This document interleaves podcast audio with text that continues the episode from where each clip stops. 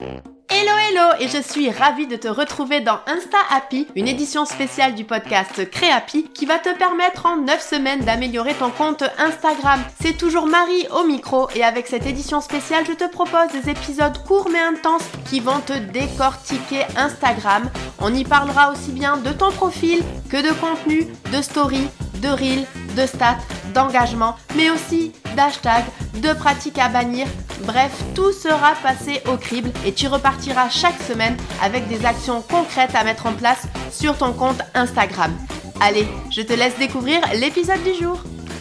Hello hello et je suis ravie de te retrouver dans le cinquième épisode de cette édition spéciale du podcast Insta Happy. Et aujourd'hui, on va parler du taux d'engagement Instagram et c'est une parfaite conclusion aux épisodes précédents où nous avions parlé de tes contenus et de tes descriptions Instagram. Et le taux d'engagement, en fait, c'est ce qu'il faut suivre sur ton compte Instagram. Puisqu'aujourd'hui, plus un post a d'engagement, plus il a de points dans l'algorithme et donc il a de chances d'être montré à des audiences qui ne suivent pas encore ton compte. Et plus un post a d'engagement, plus ça veut dire qu'il plaît à ton audience et donc il y a plus de chances pour que ton audience fasse ce que tu as envie qu'elle fasse, donc acheter, t'écrire, commenter, etc. Donc tu vois, il y a beaucoup de plus dans tout ce que je viens de te dire. Donc comme quoi, le taux d'engagement aujourd'hui, c'est une donnée hyper importante sur Instagram et moi vraiment je te conseille de focaliser là-dessus et d'analyser le taux d'engagement de ton compte Instagram et de tes contenus Instagram. Mais alors concrètement, c'est quoi? Je te rassure, avant de rentrer dans les détails de calcul, je vais te rappeler quelle est la notion d'engagement sur Instagram. Alors, il peut s'agir des likes, des commentaires, des partages ou encore des enregistrements, du temps passé sur la publication, mais aussi du nombre de visites de ton profil, du clic sur le lien de ta bio, de nouveaux abonnés générés par ta publication, ce sont finalement toutes les interactions faites sur un contenu Instagram. Et il faut savoir que, à part le temps passé et le nombre de partages, que l'on ne peut pas avoir aujourd'hui. Donc en fait, on calculera le taux d'engagement sans ces données, mais c'est pareil pour tout le monde en Europe, donc par rapport à ça, on est tous au même niveau. Et donc en fait, toutes les données, finalement, tu les trouveras dans les statistiques de chacune de tes publications. C'est le lien bleu, voir les statistiques que tu verras en dessous de chacun de tes visuels Instagram. Si tu es bien en compte business, je le précise, et si tu ne sais pas de quoi je parle, je te renvoie vers l'épisode où l'on parle de ton profil Instagram et je te mettrai le lien de l'épisode dans les notes de cet épisode.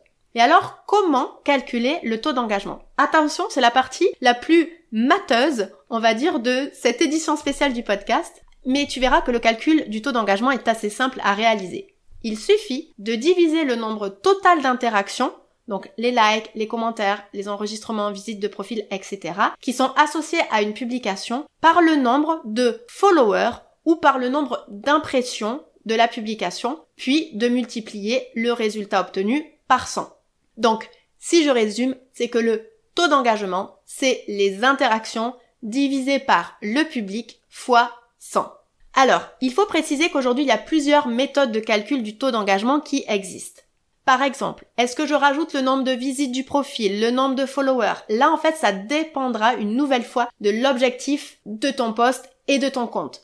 Après, est-ce que je le calcule sur le nombre d'abonnés de mon compte ou sur le nombre d'impressions Pour répondre à cette question, il faut savoir que certaines publications vont toucher des audiences qui ne sont pas tes abonnés et que certains de tes abonnés ne verront pas ta publication. Donc, Personnellement, moi, si on veut vérifier si tes publications elles ont engagé, je préfère calculer le taux d'engagement sur le nombre de personnes qui ont vu la publication plutôt que sur ton nombre d'abonnés. Mais si tu veux plutôt développer l'engagement de tes abonnés, alors là, il vaut mieux le calculer sur le nombre d'abonnés. Il n'y a pas de bonne ou de mauvaise réponse, vous avez la ref. Une nouvelle fois, ça dépend vraiment de tes objectifs, mais l'important c'est de veiller à conserver le même mode de calcul dans le temps afin d'homogénéiser les résultats et les analyses que tu pourras en faire. Parce que oui, le but derrière, c'est de pouvoir analyser tout ça, de faire des conclusions et voir ce qui peut être amélioré ou non. Alors, peut-être que tu me dis oui, Marie, qu'il y a des outils qui permettent de calculer tout ça? Alors, il n'y a pas d'outils qui permettent de le calculer poste par poste. Tu peux obtenir un taux d'engagement général de ton compte sur des solutions comme Hype Auditor, je te mettrai le lien dans les notes de l'épisode. Mais comme on ne sait pas comment les taux d'engagement sont calculés, personnellement, je suis pas très fan, donc moi je préfère le faire à la mano. Et donc de prendre tes postes du dernier mois, de calculer le taux d'engagement pour chaque poste avec ce que je t'ai donné et de faire ça chaque mois pour voir si tu restes sur le même taux, s'il y a des baisses, des hausses et de voir ce que tu peux améliorer. Et surtout de bien noter les postes qui ont un bon taux d'engagement et de refaire des postes du même genre pour améliorer ton taux d'engagement global et les chances de découvrabilité de ton compte. Mais alors, Marie, c'est quoi un bon taux d'engagement? Et c'est là où je vais, je pense, casser pas mal d'idées reçues et vous rassurer. Tu auras donc compris qu'un taux d'engagement, c'est un pourcentage. Mais est-ce que tu saurais me donner un exemple d'un bon taux d'engagement sur un réseau social? Tic, tac, tic, tac. Je te laisse réfléchir. Non, ne va pas sur Google, t'inquiète. Je te donne tout tout de suite. Si je te dis que sur Facebook, un taux d'engagement moyen, c'est pas forcément un bon taux d'engagement, mais un taux d'engagement moyen, c'est 0,07% que sur Twitter, c'est 0,05%.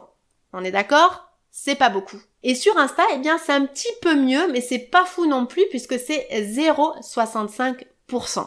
Pour la petite anecdote, le meilleur taux d'engagement aujourd'hui, il est sur TikTok et il est de 8,5%. Alors, bien entendu, si quand même tu décides d'aller chercher sur Google, tu auras toujours plein de chiffres un petit peu différents, notamment selon comment les entreprises les calculent, mais parce qu'aussi ça peut dépendre de plein de choses. Par exemple, ça peut dépendre du nombre d'abonnés. Pour des comptes à moins de 5000 abonnés, on va plutôt être sur des taux d'engagement à 4,5, là où de l'autre côté, pour des comptes à plus d'un million, on va plutôt être à 1% mais ça peut aussi changer en fonction du secteur d'activité. Par exemple, pour tout ce qui est décoration d'intérieur, on va plutôt être à 0,45%. Pour tout ce qui est nourriture, à 0,63%. Pour tout ce qui est associatif, à 1,04%. Pour tout ce qui est sportif, à 1,4%. Donc voilà, le taux d'engagement change aussi en fonction du secteur d'activité. Ça change aussi en fonction des pays. Par exemple, en France, on va avoir un taux d'engagement un peu plus élevé que sur le monde global. Là où par exemple, pour les comptes de moins de 5000 je te disais qu'on était à 4,7%, là où dans le monde on est à 3,4%.